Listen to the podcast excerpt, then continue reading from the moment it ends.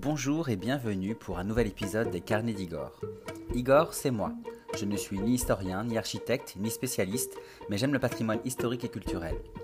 À travers ce podcast, mais aussi avec mon blog, je souhaite partager avec vous les visites des lieux d'histoire et de culture qui m'ont marqué. Alors, sans plus attendre, embarquons ensemble pour une nouvelle découverte.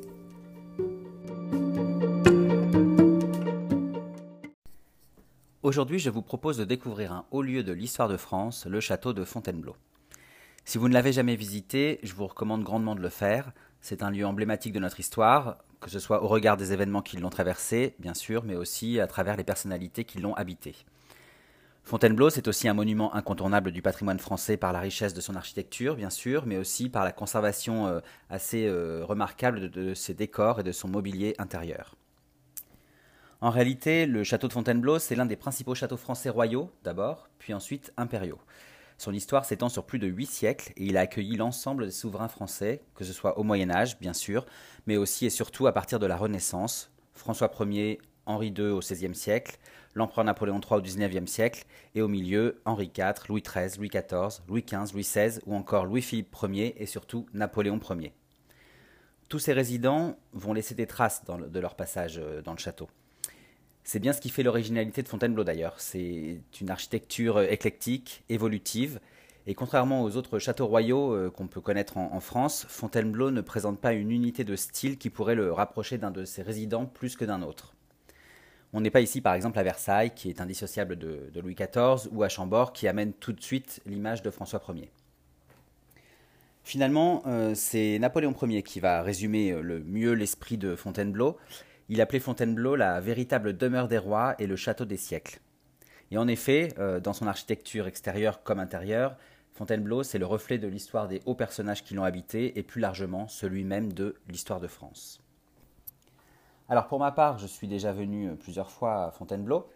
J'avais alors toujours suivi le parcours de visite libre que je conseille, hein, que, je recommande, que je recommande pardon, parce qu'il est très complet. Mais cette fois, euh, j'avais envie de choisir un, billet un peu spécial, le billet Une journée au château. Alors ce billet, il propose bien entendu un accès libre au, château de Fontainebleau et au jardin, mais il se compose aussi de trois visites guidées euh, thématiques, des visites qui sont disponibles à différents horaires pour qu'on puisse euh, s'organiser et les faire toutes dans la journée. Parmi ces visites, on va trouver une visite découverte du château. Donc cette visite permet non pas de visiter le monument dans son entièreté, mais de le découvrir à travers des pièces emblématiques de son histoire ou à travers des anecdotes qui concernent les différents souverains ou résidents du, château. Pour moi, cette visite, c'est une bonne visite introductive, euh, mais il faut la compléter d'une visite, de la visite libre en fait qui est proposée, euh, notamment euh, à travers les audioguides qui sont très très bien faits, parce que vous aurez comme ça une, vraie vue d'ensemble du château et de son histoire. La, deuxième visite qui est proposée, c'est celle des petits appartements intérieurs. Donc ici, on va entrer dans la vie intime des souverains, euh, de ceux qui, des rois, des reines, des empereurs et, impératrices qui ont vécu au château. On va entrer dans des pièces privées, euh, des pièces où ils pouvaient se retrouver en plus petit comité, que ce soit familial ou amical, euh, des pièces où ils pouvaient se retrouver à l'écart des appartements d'apparat, donc des appartements qui sont des espaces plutôt publics et donc plus officiels. Et puis la troisième visite va, consister à découvrir le théâtre impérial.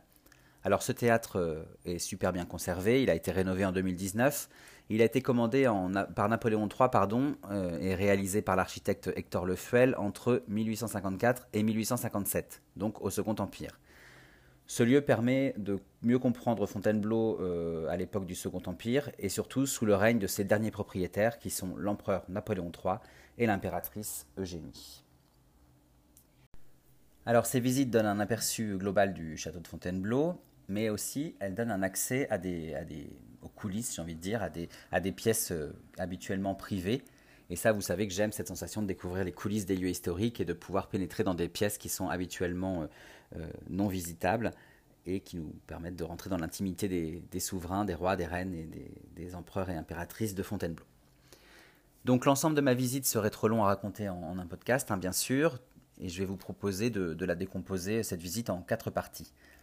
Donc quatre parties qui vont être quatre articles sur mon blog, bien sûr, et quatre podcasts à retrouver sur les plateformes de diffusion, mais aussi sur mon blog lescarnedigore.fr. Le premier podcast va se concentrer sur l'histoire même du château de Fontainebleau, avec un focus sur des anecdotes et des moments marquants du palais. C'est donc l'objet du, du podcast d'aujourd'hui. Un deuxième podcast vous emmènera euh, visiter euh, le château de manière plus générale. Euh, j'y inclurai des détails et des anecdotes que j'ai appris lors de ma première visite guidée, donc cette visite découverte du château. ce podcast, vous emmènera dans, la première partie de, de, la visite publique que l'on peut faire quand on se rend à Fontainebleau, avec le musée Napoléon Ier, l'appartement du pape Pie VII et les appartements dits appartements des reines-mères. Dans un troisième podcast, euh, je compléterai cette euh, visite publique et générale du château avec les grands appartements des souverains et puis l'appartement intérieur de, Napoléon Ier, oui, donc euh, appartement intérieur de l'empereur. Enfin, je terminerai par un quatrième et dernier podcast sur la visite guidée donc des petits appartements privés et plus intimes des souverains et plus particulièrement de l'empereur Napoléon Ier et la visite du théâtre impérial. Concernant les jardins et le parc du château, je vous en dirai quelques mots au fil des différents podcasts et articles que, je vous propose, mais je ne ferai pas de points spécifiques. Ce que je peux vous dire, c'est qu'ils sont très très bien entretenus et ils sont magnifiques, donc euh, surtout prenez le temps d'aller les visiter, de vous y promener quand vous venez à Fontainebleau.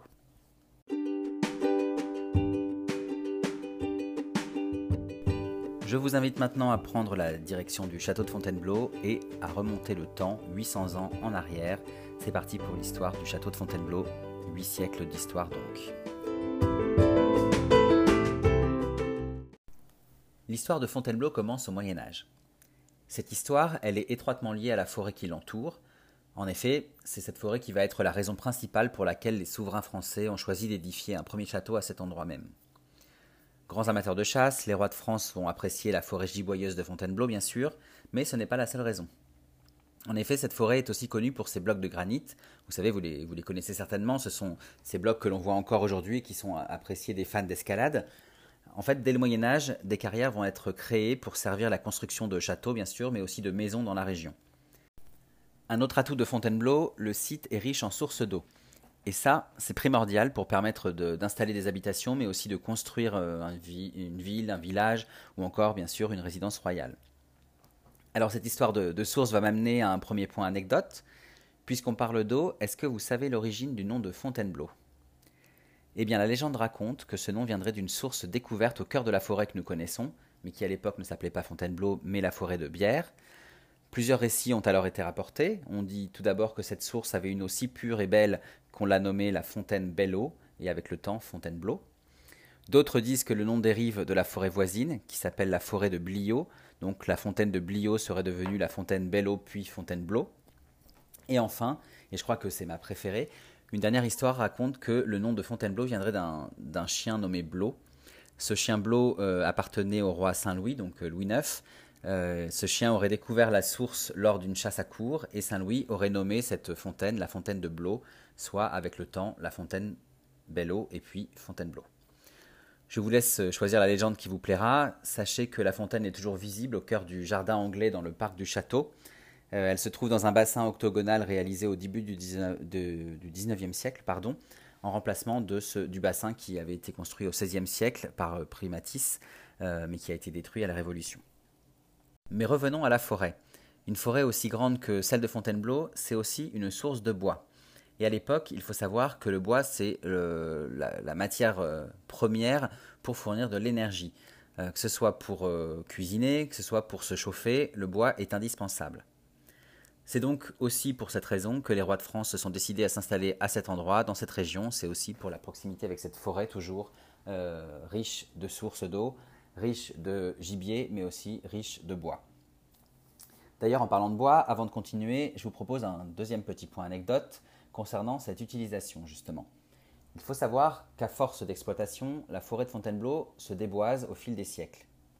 C'est Louis XIV, le premier, qui va réagir, puisque face à ce paysage de plus en plus lunaire, le roi Soleil, qui adore Fontainebleau et qui aime sa forêt, va lancer un vaste programme de reboisement et d'entretien. Ce programme va être suivi par l'ensemble de ses successeurs, et c'est pourquoi la forêt de Fontainebleau est encore aussi belle aujourd'hui, et c'est pourquoi vous pouvez apprécier cette forêt si euh, richement boisée.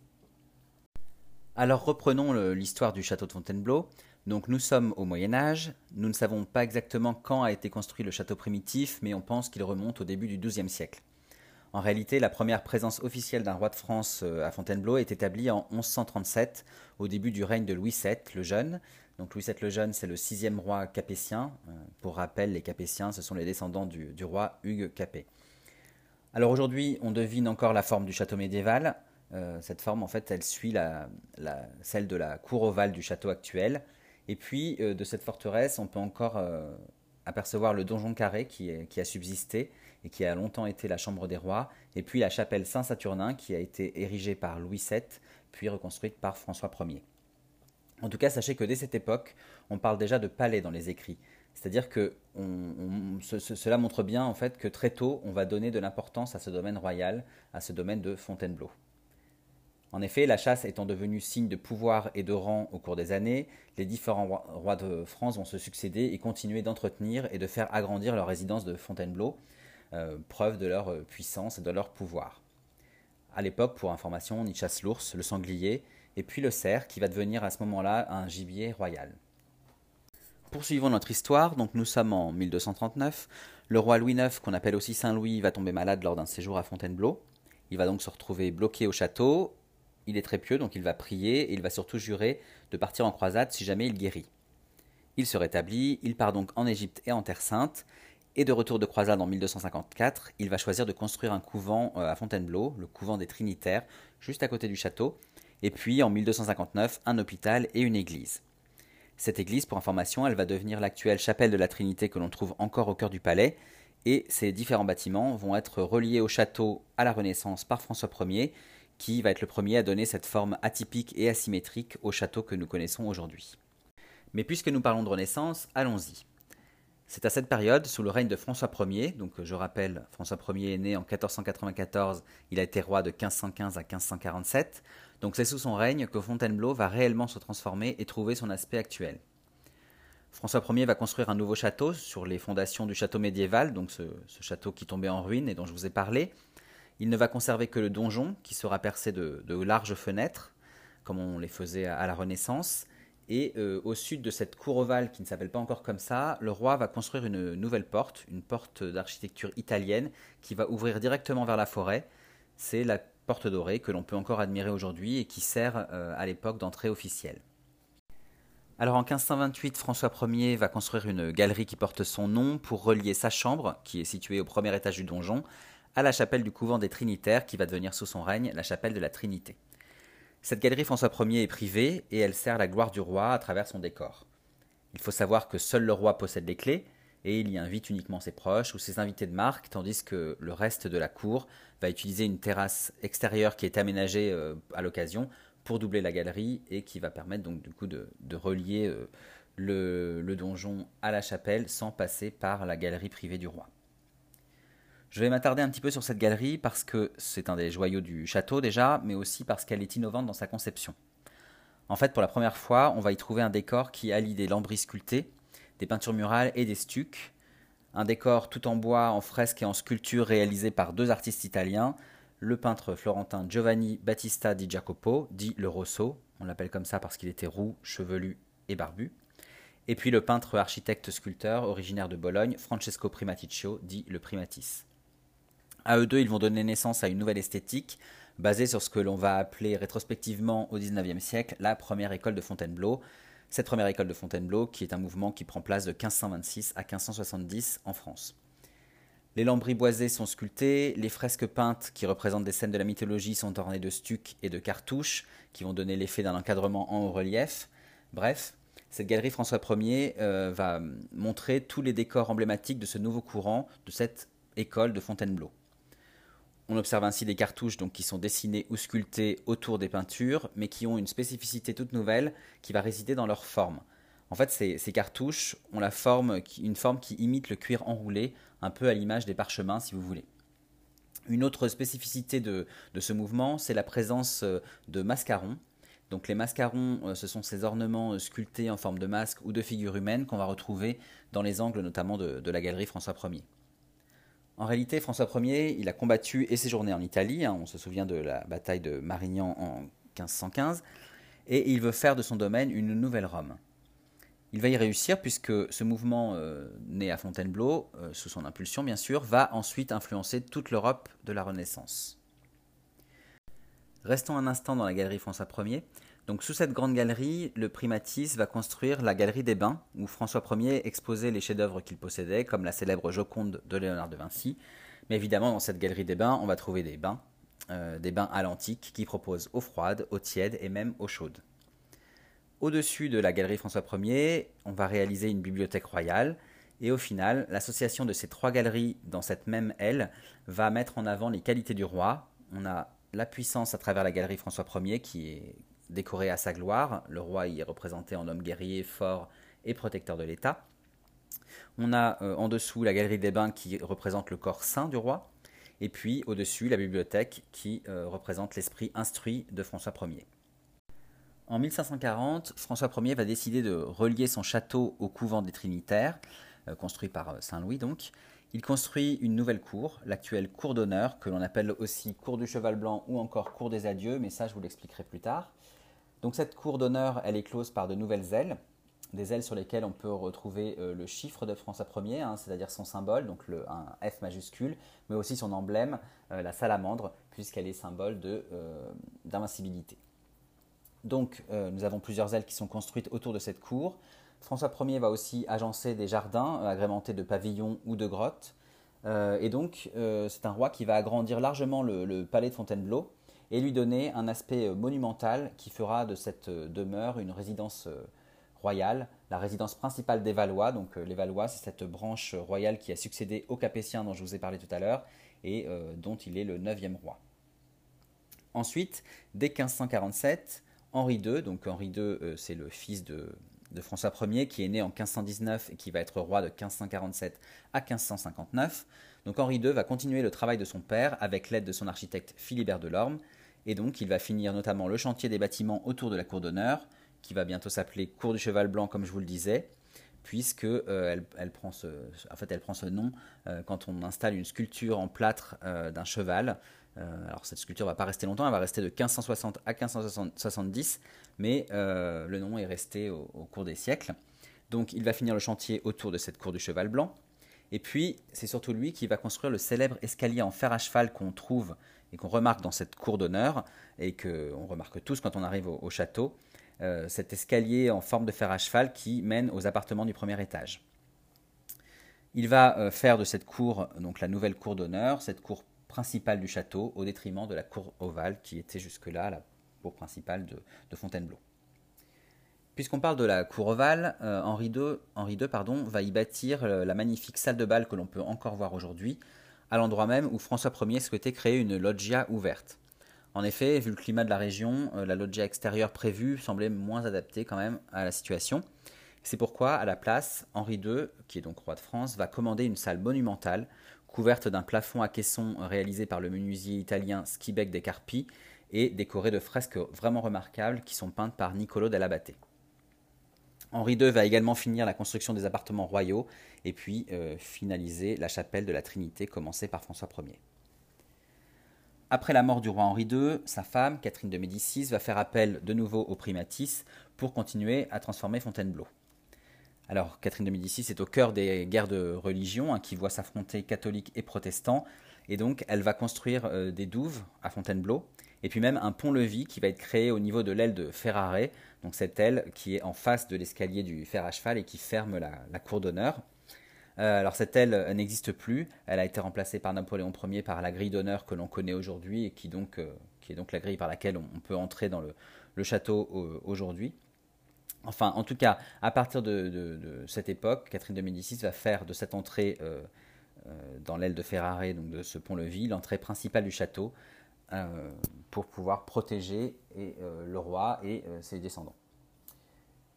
Rendons-nous maintenant autour de la cour de la Fontaine. Donc cette cour, est longée d'un côté par l'aile de la galerie François Ier et de l'autre par le célèbre étang aux carpes.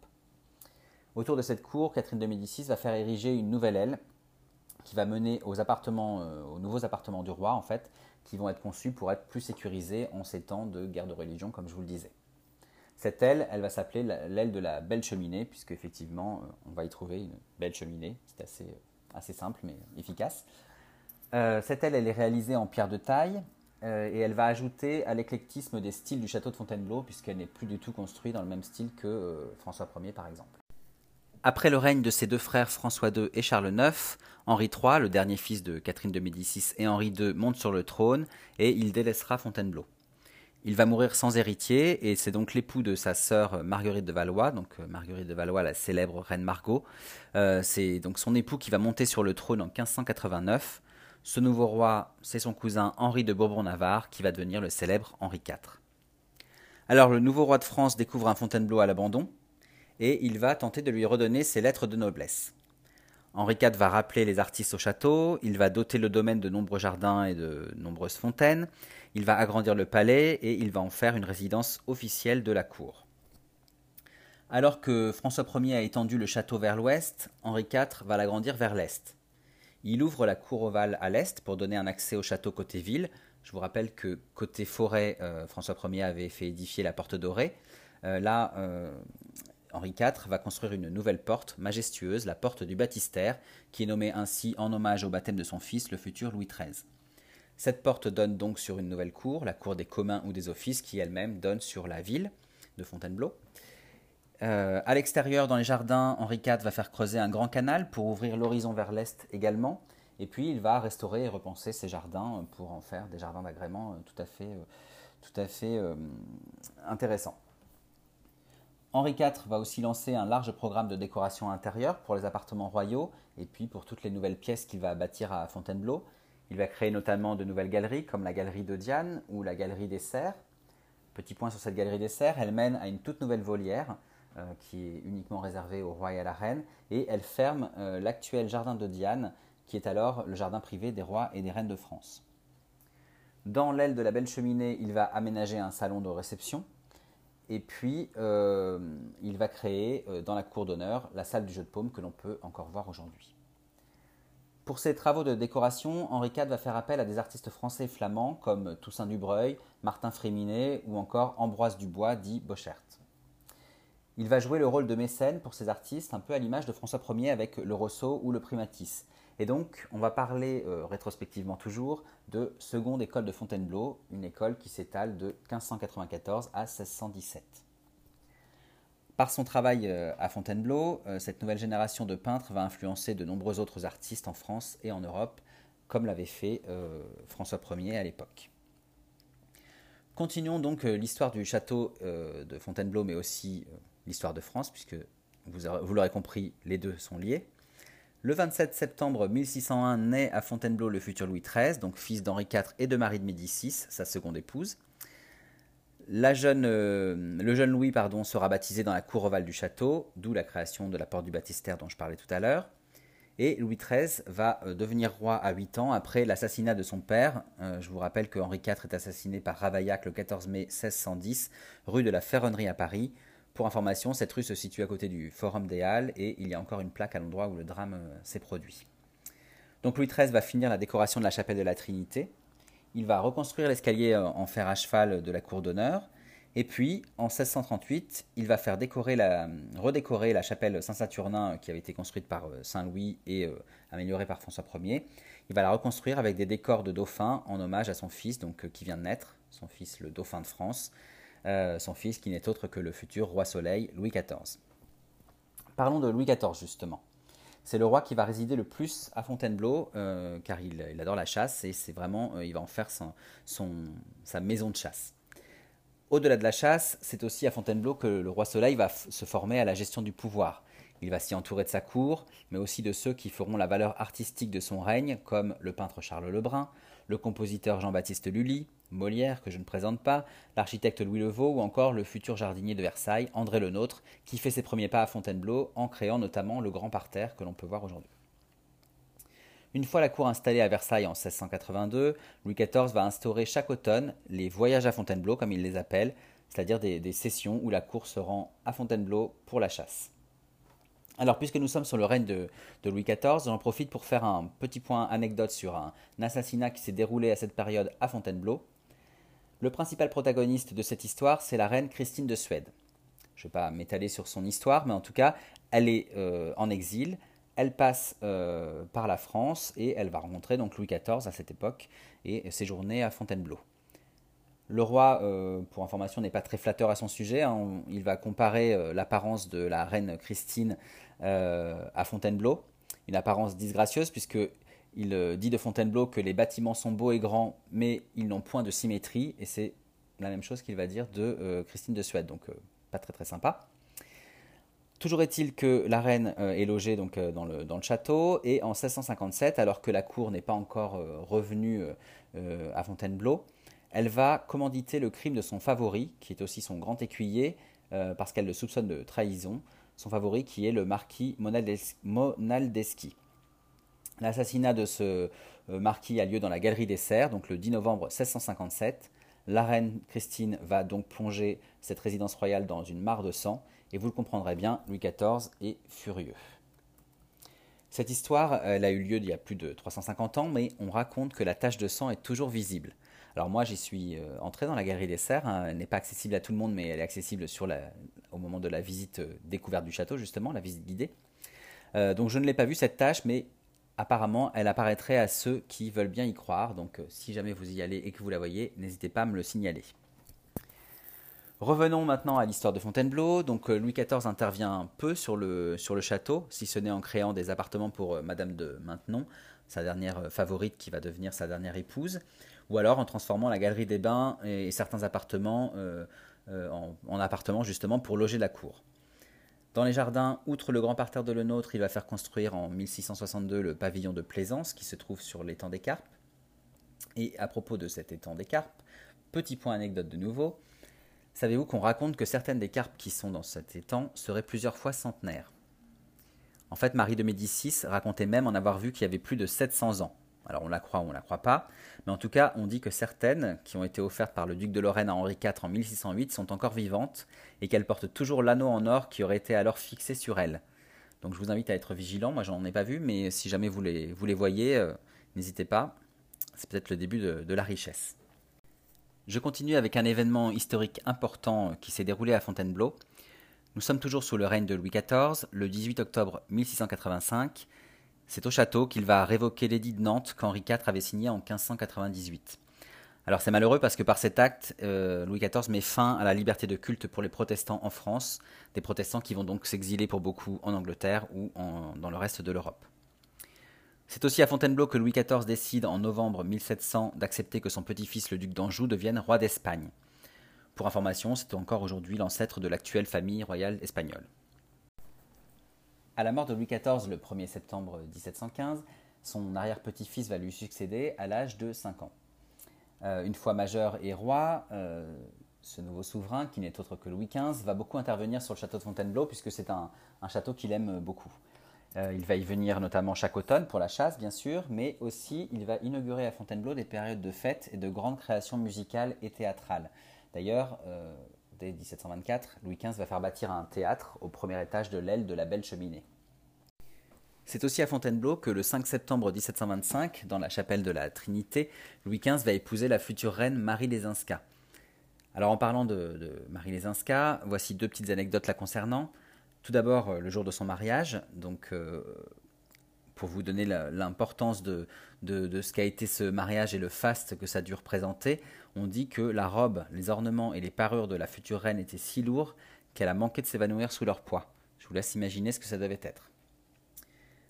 Pour continuer sur Marie Lesinska, euh, plutôt sur la suite de son règne en fait, sachez qu'elle va donner pas moins de 10 enfants en 10 ans au roi Louis XV une belle performance euh, qui fera que au bout du dixième, elle va se refuser au roi, fermant la porte de sa chambre. Et euh, le roi, à ce moment-là, qui lui a été fidèle jusque-là, va se retourner vers des maîtresses, notamment la célèbre marquise de Pompadour et bien sûr la dernière favorite, la comtesse du Barry. En fait, Marie Lesinska va résumer euh, son règne ainsi, puisqu'elle était fatiguée de sa vie de femme et de mère, elle dira toujours couchée, toujours grosse, toujours accouchée. Puisque nous sommes dans l'anecdote, je vais vous en raconter une dernière sur ce début de règne de Louis XV à Fontainebleau. Nous sommes en 1725 et le roi Louis XV va recevoir des hôtes on ne peut plus exotiques pour l'époque. Il va accueillir en effet cinq Indiens d'Amérique. Ces derniers euh, se sont dit enchantés de découvrir, je cite, la cabane du grand chef des Français. Alors je ne sais pas ce que vous en pensez, mais on est sur une jolie et vaste cabane quand même. Alors revenons au château. Donc Louis XV a ce qu'il appelle un grand projet pour Fontainebleau. En fait, il veut harmoniser l'architecture du château et lui donner le style classique du XVIIIe siècle. Il ne va pas réussir à tout réaliser, bien sûr, mais il va apporter de grandes transformations au palais grâce notamment au talent de son architecte Ange-Jacques Gabriel. Je ne vais pas tout détailler ici, mais on peut noter l'élévation du gros pavillon carré qui se trouve dans la cour de la Fontaine. Ce pavillon euh, a été érigé en 1750 et il est inspiré de l'architecture du château de Versailles. Louis XV va également détruire l'aile de la galerie du Lys qui avait été créée par le primatis cette aile qui donne euh, sur le sud de la cour d'honneur. Il va en reconstruire une nouvelle à cet emplacement, avec notamment euh, des appartements pour loger la cour. C'est dans cette aile sud, dite aile de Louis XV désormais, que l'on débute la visite du château quand on vient à Fontainebleau. Louis XV va aussi doubler l'aile de la galerie François Ier pour y créer des appartements intérieurs, vous savez, ces appartements plus intimes, où il peut mener une vie hors des contraintes de l'étiquette, euh, une vie loin des grands appartements d'apparat où le protocole euh, s'impose. Et donc, comme vous le voyez, Louis XV aime Fontainebleau et il veut en faire une résidence où il fait bon vivre pour lui, sa famille et la cour. Et après Louis XV et jusqu'à la Révolution, Louis XVI et Marie-Antoinette, qui sont donc ses, successeurs, pardon, vont faire également de Fontainebleau un refuge, euh, un refuge qu'ils aiment parce qu'il est volontairement moins guindé que Versailles. Alors, Louis XVI et Marie-Antoinette vont aménager agrandir et moderniser les petits appartements pour gagner en intimité. Ils vont créer des salles de bain, des bibliothèques ou encore des boudoirs qui vont être installés, dont le très beau boudoir turc qui est offert à Marie-Antoinette pour ses 22 ans en 1777. À propos de boudoir, je vais vous faire un petit point anecdote à ce sujet. Est-ce que vous savez pourquoi un boudoir s'appelle un boudoir? Alors en fait, le boudoir, c'est une pièce qui permettait de se mettre à l'écart. Et en ancien français, se mettre à l'écart se disait bouder.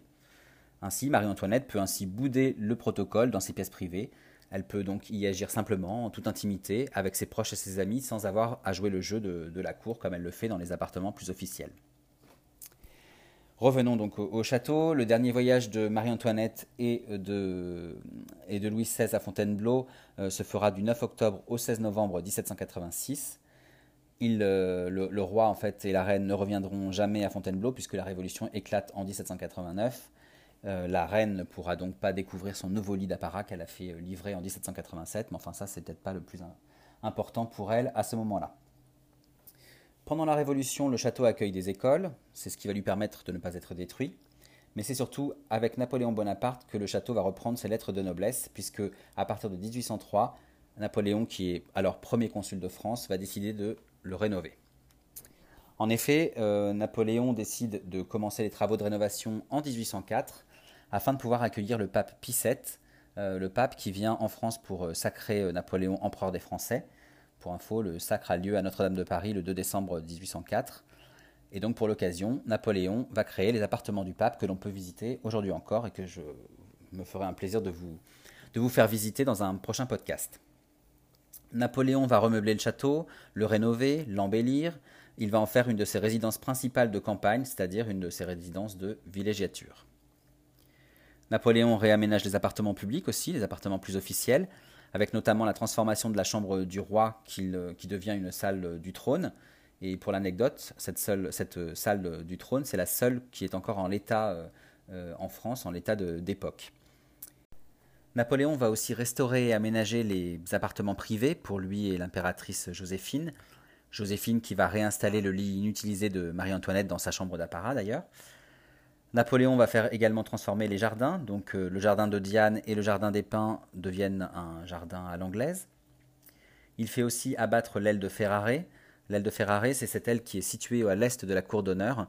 Euh, vous savez, là où Catherine de Médicis avait fait ériger un, pont-levis. Alors Napoléon va y installer une grille d'honneur, cette grille que l'on voit encore euh, aujourd'hui et par laquelle on entre encore dans le château, puisque à partir de ce moment-là, l'entrée principale du château de Fontainebleau se fera par cette cour d'honneur et donc par l'escalier en fer à cheval. Finalement, Napoléon apporte peu de grandes transformations architecturales à Fontainebleau.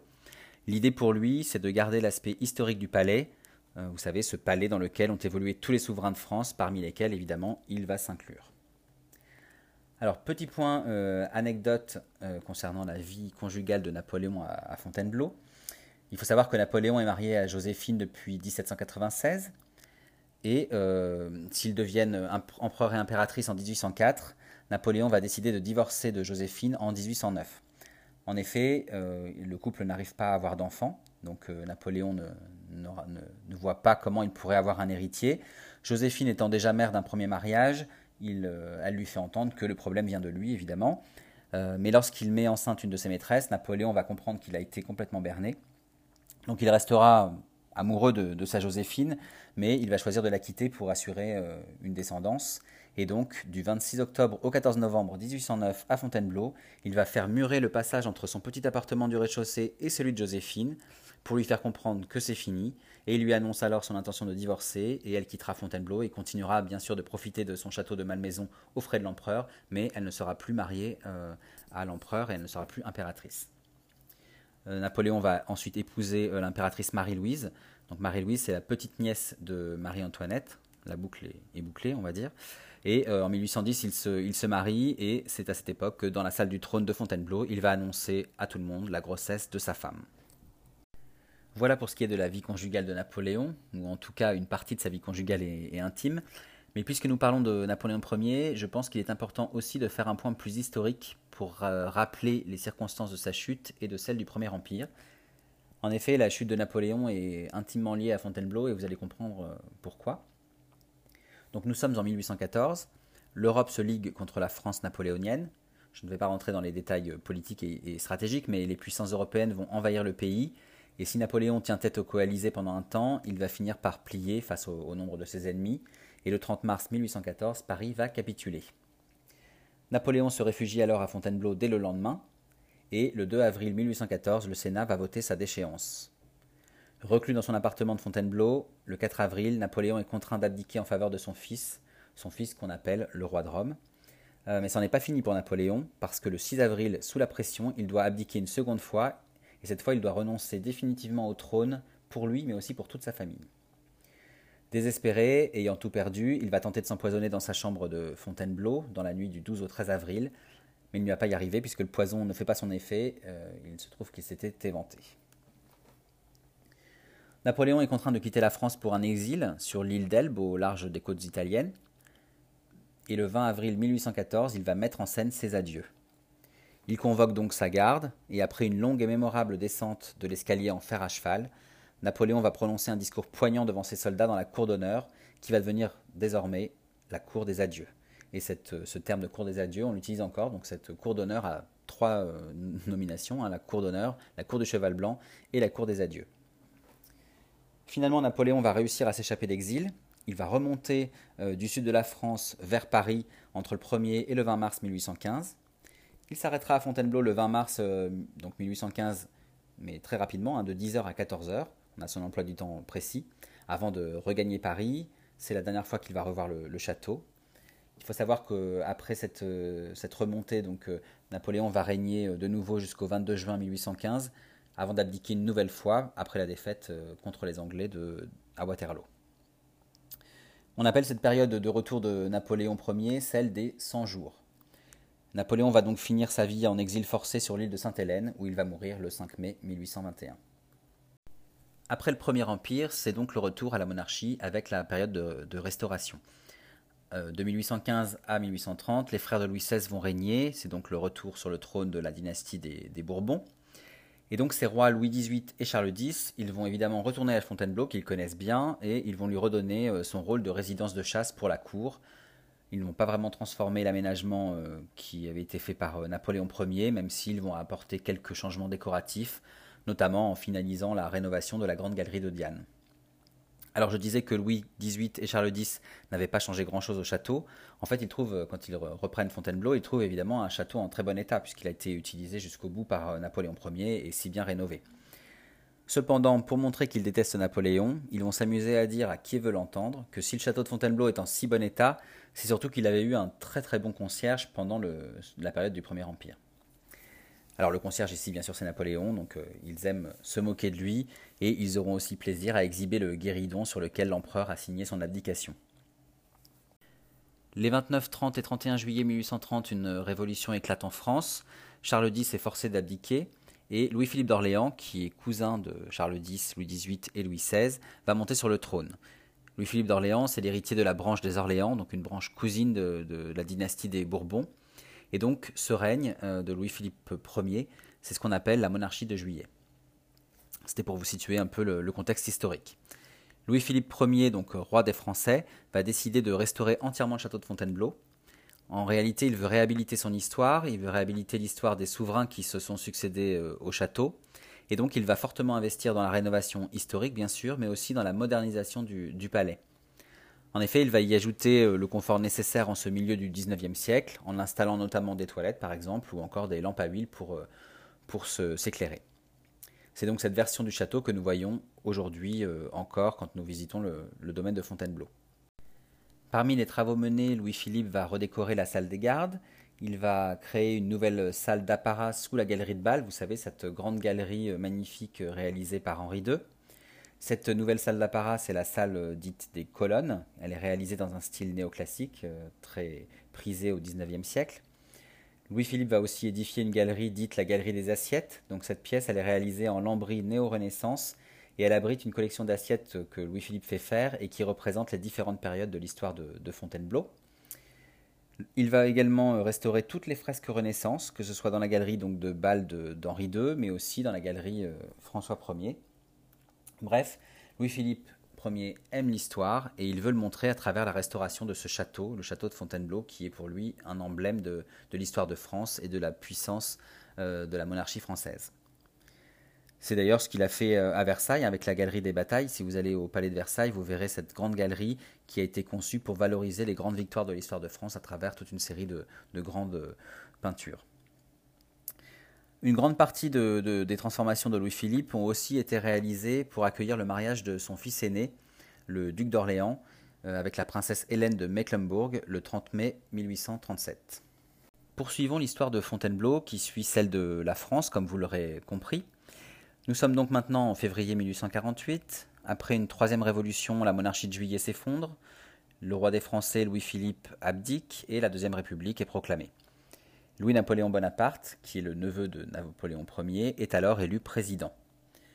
Le 2 décembre 1851, celui qu'on nomme le prince-président fomente un coup d'État et il proclame ensuite le Second Empire en 1852. Louis-Napoléon devient l'empereur Napoléon III. Il lui faut une épouse, et donc en 1853, c'est la belle Andalouse Eugénie de Montero qui devient l'impératrice Eugénie. Tous deux vont régner jusqu'en septembre 1870, date de la chute du Second Empire. Alors le couple impérial aime Fontainebleau. Napoléon III d'ailleurs connaît bien le, château puisqu'il y est allé euh, dans son enfance. D'ailleurs, il a été baptisé sur les genoux de son oncle Napoléon Ier dans la chapelle de la Trinité le 4 novembre 1810 à l'âge de deux ans. vous voyez, il est familier de cette résidence. Cependant, Napoléon III et Eugénie veulent que Fontainebleau redevienne un palais impérial fastueux. En fait, comme pour toutes les résidences impériales, Fontainebleau doit affirmer l'éclat du Second Empire et le pouvoir de l'empereur et de l'impératrice. Après le passage de Louis-Philippe Ier, le château avait déjà été complètement meublé et modernisé. Le couple impérial va continuer sur cette lancée, il va remeubler les appartements suivant son goût et garder ce confort euh, installé au XIXe siècle. Napoléon III et Eugénie vont aussi restaurer et même restituer des ensembles historiques dans leur état d'origine, comme par exemple la galerie des, des Serres et ces fameuses fresques qui représentent les châteaux royaux de France. Ils vont aussi créer de nombreux appartements pour leurs invités, ainsi que des appartements privés dans l'aile Louis XV ou au rez-de-chaussée du, du, gros pavillon. Il y aura un grand salon, un fumoir, un cabinet de travail pour l'empereur, le salon des lacs de l'impératrice ou encore son musée chinois, ce musée chinois qui est doté des œuvres qui proviennent du sac du palais d'été de, Pékin par les troupes euh, franco-britanniques en 1860. Bref, euh, ils, améliorent, ils arrangent, ils décorent le, château euh, à leur goût pour leurs invités et pour le rayonnement du Second Empire. Ils construisent enfin un théâtre impérial dans l'aile Louis XV entre 1854 et 1857 dans un style très Louis XVI dans les tons jaune, jaune d'or, bouton d'or. Alors, contrairement à leurs prédécesseurs, Napoléon III et Eugénie vont passer les mois d'été à Fontainebleau, tandis qu'ils passeront l'automne et la saison des chasses euh, au palais de Compiègne, ce qui ne se faisait pas puisque jusqu'à maintenant les, euh, souverains euh, passaient les, périodes de, chasse et d'automne à Fontainebleau. Comme au palais de Compiègne, le couple impérial va organiser des séries à Fontainebleau, ces séries auxquelles toutes les l'élite française internationale rêvent d'être conviées. Alors ça m'amène à un point anecdote, hein, je voudrais vous rappeler ce qu'on entend par série. Comme je vous le disais, chaque été, le couple impérial s'installe avec sa suite au palais de Fontainebleau pendant 3 à 6 semaines.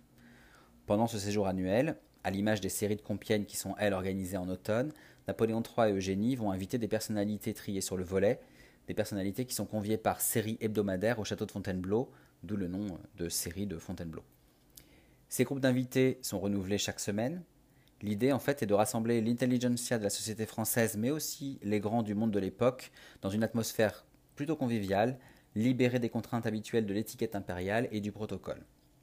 Je ne vous cache pas que l'élite du Second Empire attend avec impatience cette saison des séries de Fontainebleau, comme elle attend avec impatience celle des séries de Compiègne, avec toujours cette même question, en serais-je ou non et qui sera invité dans ma série? Les invités sont artistes, penseurs, scientifiques, ils sont aristocrates, industriels, princes, ils sont souverains étrangers aussi. Bref, le couple impérial reçoit beaucoup de personnalités, entre autres, on peut noter les Rothschild, Gustave Flaubert, Alexandre Dumas fils, les frères Perrer, Théophile Gautier, Prosper Mérimée, Gustave Doré, Eugène Delacroix, Verdi, Haussmann, Viollet-le-Duc, Charles Garnier bien sûr, Louis Pasteur, Cuvier, Claude Bernard, mais aussi Guillaume Ier de Prusse, Louis II de Bavière, l'empereur d'Autriche François-Joseph, bref, tout le gratin de l'époque. Alors chaque semaine, un train est affrété euh, spécialement depuis Gare de Lyon à Paris pour conduire euh, la centaine de convives ainsi que, leur suite jusqu'à Fontainebleau, où ils vont être logés dans des appartements aménagés spécialement. Et si les séries d'été et d'automne se ressemblent, en fait celles de Fontainebleau sont beaucoup plus détendues et le protocole y est vraiment allégé. Eugénie, qui aime le sport et la randonnée, emmène régulièrement ses invités en escapade dans la forêt et bien sûr sur les célèbres rochers de Fontainebleau. Les invités ont aussi la possibilité de profiter de l'étang des Carpes. Ils ont la possibilité de se reposer dans le pavillon de plaisance qui se trouve au milieu de cet étang également. L'impératrice Eugénie a une gondole vénitienne qu'elle promène sur cet étang et elle aime y naviguer des heures euh, en bonne compagnie avec ses, invités. Donc vraiment, les séries de Fontainebleau, c'est l'occasion de se détendre, de d'échanger et de se rencontrer mais c'est aussi l'occasion de bals et de fêtes mémorables, puisque le Second Empire, c'est quand même cet empire qui est basé sur la fête, le faste, pour montrer sa puissance, montrer la prospérité du pays.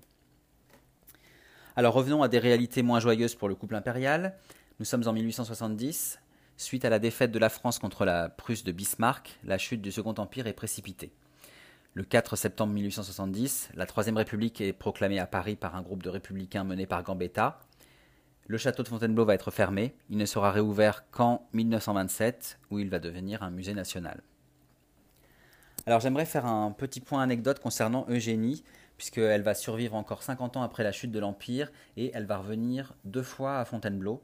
Et c'est intéressant de, voir euh, ce qui s'est passé à ce moment-là. En effet, euh, l'impératrice Eugénie va mourir le 11 juillet 1920, et donc elle va revenir à Fontainebleau, euh, ce château qu'elle aimait tant et qu'elle affectionnait, deux fois.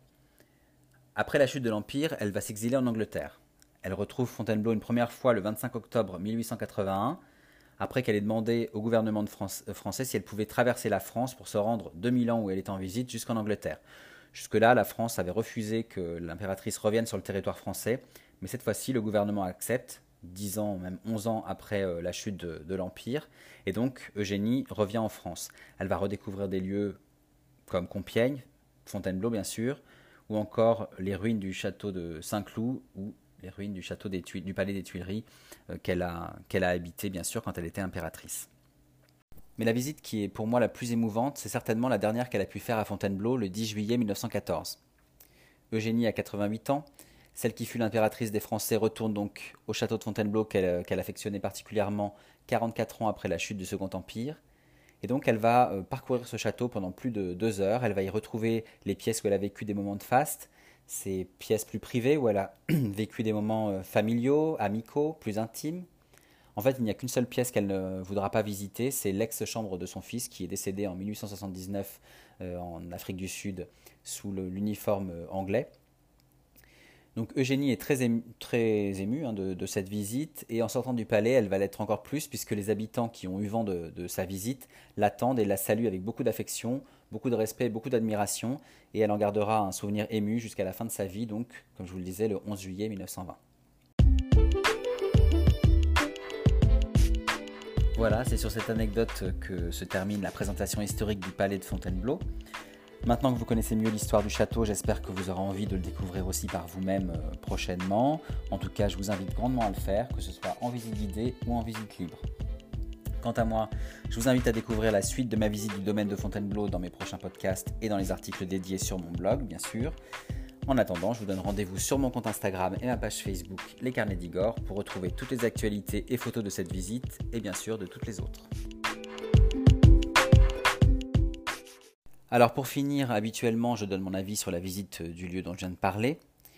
Ici, vous aurez compris que le château de Fontainebleau est un monument que j'aime particulièrement, mais je vous détaillerai mon ressenti de visite dans les podcasts et les articles suivants qui traiteront plus particulièrement de mon parcours dans le château.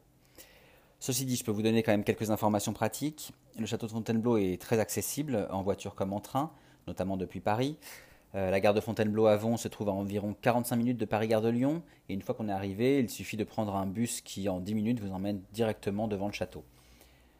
Pour retrouver aussi l'histoire du château, euh, mais aussi toutes les informations pratiques concernant les visites guidées ou non qui sont proposées à Fontainebleau, je vous donne rendez-vous sur le site officiel du château qui est vraiment très très bien fait et très détaillé.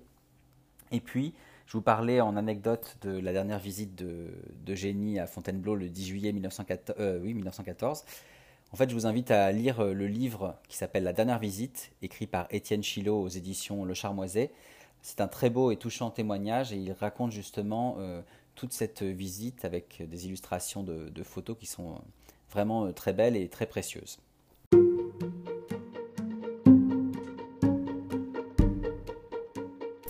Je vous remercie pour votre écoute, j'espère que ce podcast vous a plu et je vous donne rendez-vous pour la suite de mes aventures à Fontainebleau ou ailleurs. A bientôt